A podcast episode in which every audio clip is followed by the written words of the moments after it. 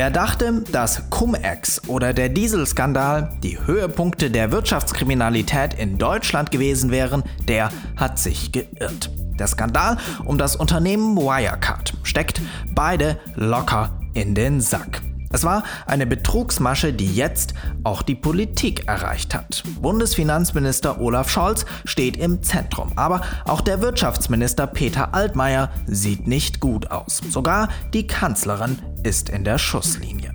Die Opposition wird jetzt einen Untersuchungsausschuss einsetzen. Denn in der Tat, äh, viele fragen sich ja schon wirklich, was ist, was ist da los in Deutschland? Äh, und ähm, äh, viele Menschen sind auch verunsichert, die haben das Gefühl, naja, wenn ich mit dem Finanzamt irgendwie, da, da muss ich um, um, um alle 10 Euro, muss ich da lange verhandeln. Und äh, bei denen, die mit Milliarden rechnen, da wird nicht richtig hingeguckt. Sagt Florian Tonka, finanzpolitischer Sprecher der FDP im Bundestag. Jetzt bei Politik mit Schwung. Ich bin Gregor Schwung.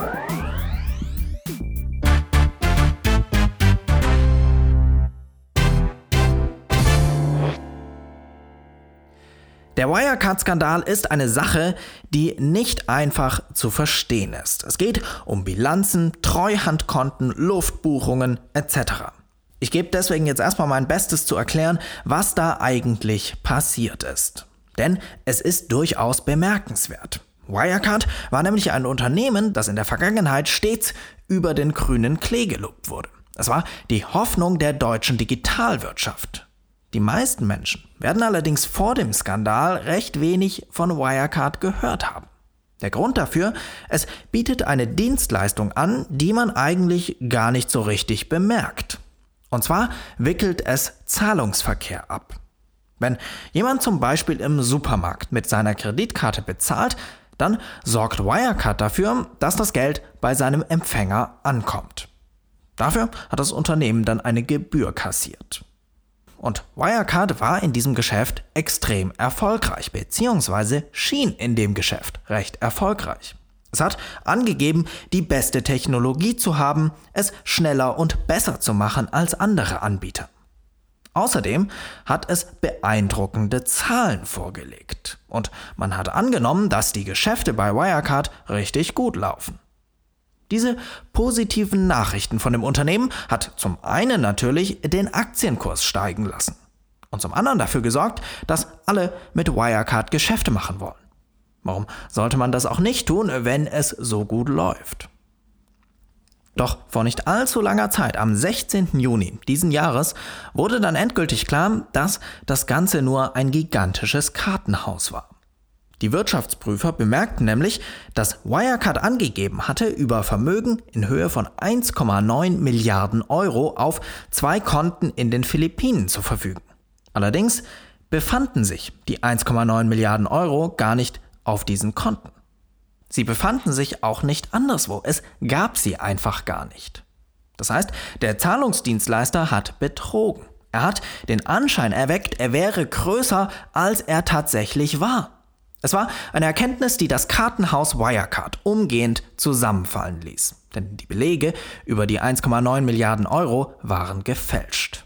Der Aktienkurs rauschte in den Keller, Geldgeber wollten ihr Geld wieder zurück und das Unternehmen ging pleite. Das Brisante daran ist allerdings, dass es schon seit einiger Zeit Hinweise darauf gab, dass bei Wirecard krumme Dinge gedreht werden. Die britische Zeitung Financial Times hat seit 2015 über fragwürdige Bilanzen berichtet. Doch zum Anlass genommen, das dann auch mal zu überprüfen, hat bei den zuständigen Behörden niemand. In Berlin hat die Opposition das jetzt zum Anlass genommen, da mal genauer hinzuschauen und sich darauf verständigt, einen parlamentarischen Untersuchungsausschuss einzurichten. Bringen wir doch mal in Erfahrung, warum und was man damit jetzt erreichen will. Mein heutiger Gast ist Florian Tonka. Er sitzt für die FDP im Deutschen Bundestag und ist finanzpolitischer Sprecher Ihrer Fraktion. Einen guten Morgen. Ja, hallo Herr Schwung. Herr Tonka, den Untersuchungsausschuss bezeichnet man ja gerne als das schärfste Schwert, das die parlamentarische Kontrolle so zu bieten hat. Was macht den Wirecard-Skandal jetzt so schwerwiegend, dass Sie das jetzt ziehen müssen? Äh, das ist der größte Betrugsfall, den es äh, in Deutschland seit dem Zweiten Weltkrieg gegeben hat. Der Schaden ist ähm, äh, immens und die ähm, Anleger sind ja auch verunsichert. Kann ich überhaupt noch in Wertpapiere, in Aktien zum Beispiel, äh, Geld anlegen? Äh, oh, aber da kommt noch was dazu, denn Kriminalität, schwere Betrugsfälle, die hat es natürlich schon oft gegeben, auch wenn der besonders groß ist. Hier wissen wir inzwischen auch, dass ähm, alle Kontrollinstanzen, die es so gibt, äh, im Unternehmen selbst gibt es zum Beispiel den Aufsichtsrat, der soll eigentlich auf den Vorstand aufpassen.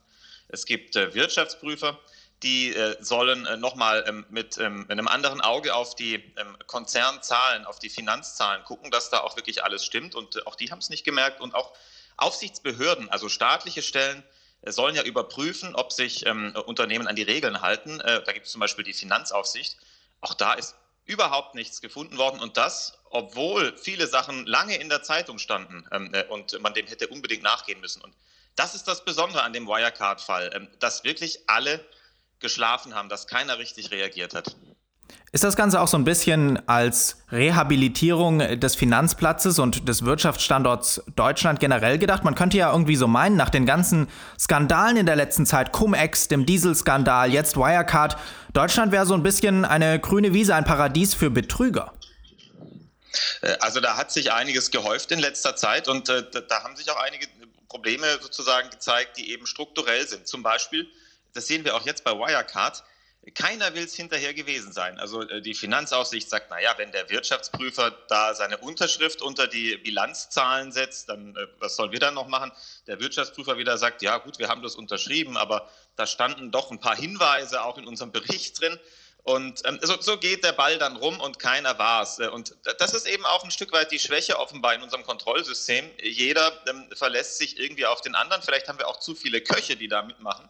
Aber jedenfalls, äh, wir müssen das ähm, äh, systematisch aufarbeiten und auch deutlich verbessern. Äh, da bin ich überzeugt von, ähm, weil in der Tat viele fragen sich ja schon wirklich, was ist, was ist da los in Deutschland? Und ähm, viele Menschen sind auch verunsichert, die haben das Gefühl, naja, wenn ich mit dem Finanzamt irgendwie, da, da muss ich um, um, um alle 10 Euro, muss ich da lange verhandeln und, und, und begründen und Dokumente liefern. Und bei denen, die mit Milliarden rechnen, da wird nicht richtig hingeguckt. Und ich glaube, das zerstört auch äh, eine ganze Menge ne, an, an, Vertrauen, dass es äh, in unserem Rechtsstaat auch wirklich gerecht zugeht. Äh, und genau darum geht es jetzt, dass die Bürger zuschauen können, sich eine Meinung bilden können, ähm, dabei sind bei der Aufarbeitung und das nicht nur hinter geschlossenen Türen passiert.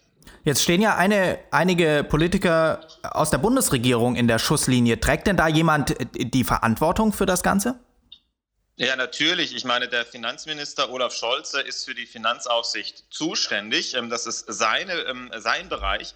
Und wir wissen auch, dass Olaf Scholz persönlich seit äh, Februar 2019, also über eineinhalb Jahre, laufend äh, informiert worden ist über den Fall Wirecard. Er ist in der politischen Verantwortung. Wir haben die äh, Bundeskanzlerin, aber auch die zum Beispiel ähm, noch im September 2019, vor einem knappen Jahr, da, da, hätte man Wirecard längst äh, äh, ein paar Kriminalbeamte ins Haus schicken müssen. Äh, aber das ist nicht passiert, sondern zu dem Zeitpunkt hat sich die Bundeskanzlerin im Ausland noch für, für Wirecard eingesetzt.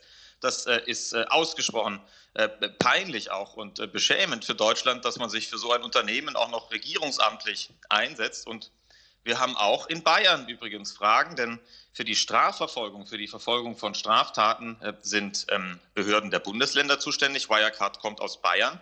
Und auch die Staatsanwaltschaften dort äh, haben aus Hinweisen nicht viel weiter gemacht. Also da gibt es eine ganze Menge auch an politischer Verantwortung in diesem Fall und genau die wollen wir auch äh, rausarbeiten. Mhm. Sprechen wir mal kurz über Olaf Scholz. Sie haben ihn schon angesprochen. Er hat äh, sich früh informieren lassen. Was hätten Sie denn erwartet? Was hätte er denn tun müssen? Also wo liegt, ähm, wo vermuten Sie jetzt hier ein Fehlverhalten bei Olaf Scholz? Ähm, das kann man ganz endgültig auch nur sagen, wenn man wirklich weiß, welche Informationen Olaf Scholz bekommen hat. Ähm, aber die Vermutung ist schon, dass er mindestens mal nicht genug nachgefragt hat. Ähm, denn es waren ja riesige Unstimmigkeiten schon, schon lange bekannt bei Wirecard. Die Financial Times, die große Wirtschaftszeitung, hat äh, seit 2015 immer wieder über äh, Unregelmäßigkeiten dort berichtet und seit 2019, als der Minister auch immer wieder informiert wurde, sogar sehr genau beschrieben zum Teil, wie das Betrugsmodell bei Wirecard funktioniert hat. Und mindestens mal genauere Nachfragen hätte, würde, ich, würde ich von Olaf Scholz erwarten, aber wahrscheinlich auch eine aktivere Rolle, ne, dass er die Aufsicht auch stärker drängt, die Sache aufzuklären. Denn die Aufsicht hat es laufen lassen ein Stück weit und dafür ist er verantwortlich. Jetzt gab es ja in den äh, vergangenen Wochen auch schon Anhörungen im Bundestag in dieser Sache. Da wurde der Finanzminister vorgeladen, der Wirtschaftsminister erschienen vom Finanzausschuss. Ähm, inwiefern ist denn dieser Untersuchungsausschuss jetzt besser geeignet, Dinge rauszufinden, die Sie im Finanzausschuss noch nicht rausfinden konnten? Also der Finanzausschuss hat natürlich ganz viele andere Aufgaben noch. Der kann sich nicht nur um Wirecard kümmern, sondern der muss Steuergesetze machen, gerade auch zu Corona-Zeiten überlegen, was kann man zum Beispiel tun, dass die Unternehmen äh, äh nicht, nicht alle pleite gehen jetzt in dieser, in dieser schwierigen Phase. Was kann man da steuerlich besser machen? Ähm, äh, all, all, die Themen. Also der, der, Finanzausschuss muss vor allem auch Gesetze äh, beraten und verabschieden und kann sich jetzt nicht nur um Wirecard kümmern. Äh, und das kann ein Untersuchungsausschuss natürlich dann schon auch, der kann sich da richtig spezialisieren, richtig tief reinarbeiten. Und der Untersuchungsausschuss, dieser gesonderte Ausschuss im Bundestag, der hat auch mehr Rechte äh, als der Finanzausschuss. Der kann besser ermitteln, der kann die Sachen besser raus, äh, rausbekommen. Und zwar hat der Untersuchungsausschuss das Recht, alle Akten anzufordern, die es irgendwo in der Verwaltung in Deutschland gibt zu dem Thema ähm, und sich die Akten wirklich anzuschauen. Das kann der, der Finanzausschuss wiederum nicht. Der bekommt nur Berichte äh, vom Finanzministerium äh, übermittelt. Und außerdem kann der Untersuchungsausschuss noch etwas anderes, und das ist äh, auch unglaublich wirkmächtig, ähm, unglaublich stark, dieses Recht. Er kann Zeugen vorladen, und zwar jeden, ähm, der nötig ist, um das zu untersuchen, was da untersucht werden soll, den Fall Wirecard, alle Zeugen. Ähm, und diese Zeugen, die müssen dann aussagen wie vor Gericht. Also die sind natürlich zur Wahrheit verpflichtet, aber wenn sie eine falsche Aussage machen, dann äh, machen sie sich strafbar wegen äh, Falschaussage. Er kann, der Untersuchungsausschuss kann sogar verlangen, dass Zeugen ihre Aussage beeiden, also schwören, dass sie wahr sind, auch, auch das ähnlich wie bei einem Gericht. Und wer das dann falsch beeidet, der wird mit äh, Freiheitsstrafe, mit Gefängnis nicht unter einem Jahr bestraft. Also eine sehr harte Strafe dann, die dann folgt, wenn man da falsch aussagt. Und das führt natürlich dazu, dass alle Zeugen ähm, wirklich ähm, im Untersuchungsausschuss ähm, sich sehr gut überlegen müssen, ob sie irgendwas weglassen, ob sie irgendwas falsch darstellen. Also wir kriegen aus den Zeugen im Untersuchungsausschuss auch viel, viel mehr raus, als das ein Finanzausschuss je ähm, hinbekommen würde. Zu den Zeugen gehören mit Sicherheit der Bundesfinanzminister Olaf Scholz von der SPD. Der ist allerdings parallel auch noch Kanzlerkandidat seiner Partei. Und der Untersuchungsausschuss wird seinen Abschlussbericht relativ kurz vor der Bundestagswahl vorlegen. Fragen wir also mal nach bei Herrn Tonka, wie viel Wahlkampf steckt denn in diesem Unterfangen? Naja, man muss doch sehen, Wirecard ist im Juni 2020 äh, in die Insolvenz gegangen. Wie wollen Sie, wie wollen Sie da ähm, einen Untersuchungsausschuss machen, dessen Bericht nicht äh, vor der Bundestagswahl vorgelegt wird? Denn man muss ja wissen, ein Untersuchungsausschuss darf immer nur bis zur Wahl arbeiten. Also das Gesetz sieht vor, dass jeder Untersuchungsausschuss mit dem Ende der Amtszeit des alten Bundestages, also kurz vor der Bundestagswahl, aufhören muss zu arbeiten und einen Bericht schreiben muss. Das ist im Gesetz so vorgesehen. Wir können also keinen Untersuchungsausschuss machen, wo wir jetzt schon sagen, der arbeitet bis, äh, der arbeitet jetzt vier Jahre lang. Das dürfen wir gar nicht. Und deswegen ist doch klar, man kann nur entweder einen Untersuchungsausschuss machen, der ab jetzt ähm, bis zur Wahl arbeitet und dann eben kurz vor der Wahl einen Bericht macht. Oder man lässt das ganz bleiben und sagt, wir machen keinen Untersuchungsausschuss. Aber das, glaube ich, wäre wirklich die falsche Konsequenz. Und natürlich, das muss man auch sagen, gehört ähm, zu einem parlamentarischen Instrument. Der Untersuchungsausschuss ist kein Gericht, ist ein parlamentarisches Untersuchungsinstrument.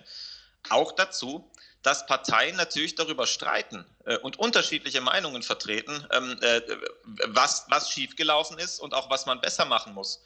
Und dass Parteien natürlich das immer auch tun, äh, mit Blick auf die Bürger, mit Blick auf die Wähler, weil sie Zustimmung wollen zu ihren Positionen, weil sie auch auf Wählerstimmen hoffen. Das ist ja gerade Demokratie, dass wir mit unseren unterschiedlichen Meinungen im Parlament um die Wähler, um die Gunst der Wähler, um die Köpfe und Herzen der Wähler auch kämpfen und miteinander streiten. Und deswegen finde ich es gar nicht schlimm, ähm, dass das Thema Wirecard auch im Wahlkampf eine Rolle spielt. Das ist doch Demokratie. Wahlkampf ist Demokratie. Besser und, äh, machen hieße dann. Das Thema einfach auch zu wichtig, um es rauszulassen. Besser machen hieße dann, über mögliche Reformen äh, zu sprechen, die dann äh, am, am, Ende stehen könnten, wenn man Erkenntnisse hat, was falsch gelaufen ist.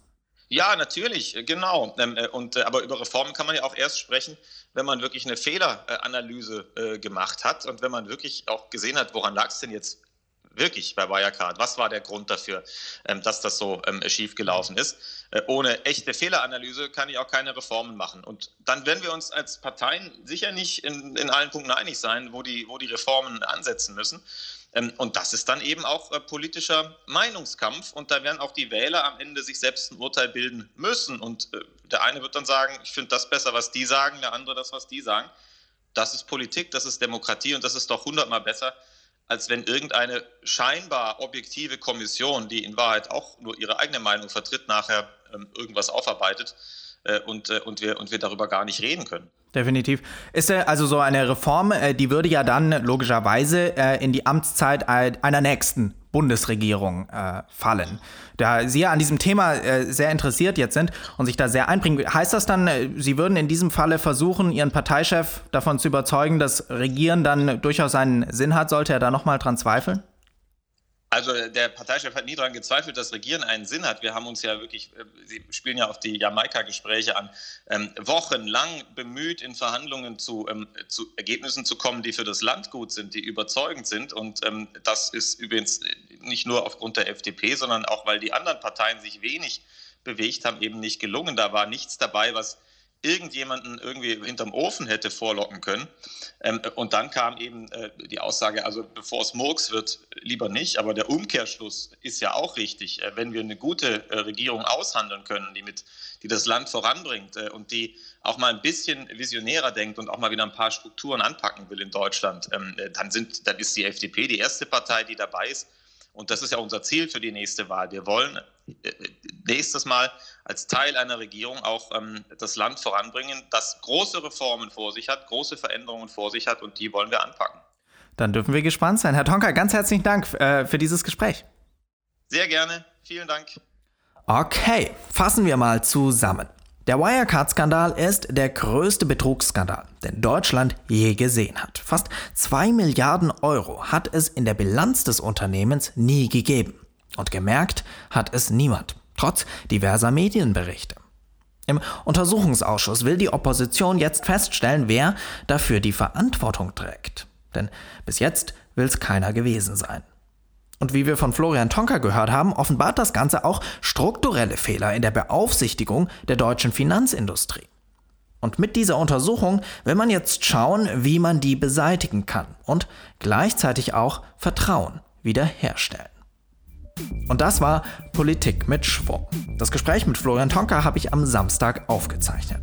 Wenn es euch gefallen hat, dann empfehlt die Folge doch gerne weiter oder unterstützt meine Arbeit auf Steady. Das geht unter steadyhq.com slash Gregor Schwung oder über den Link in der Beschreibung.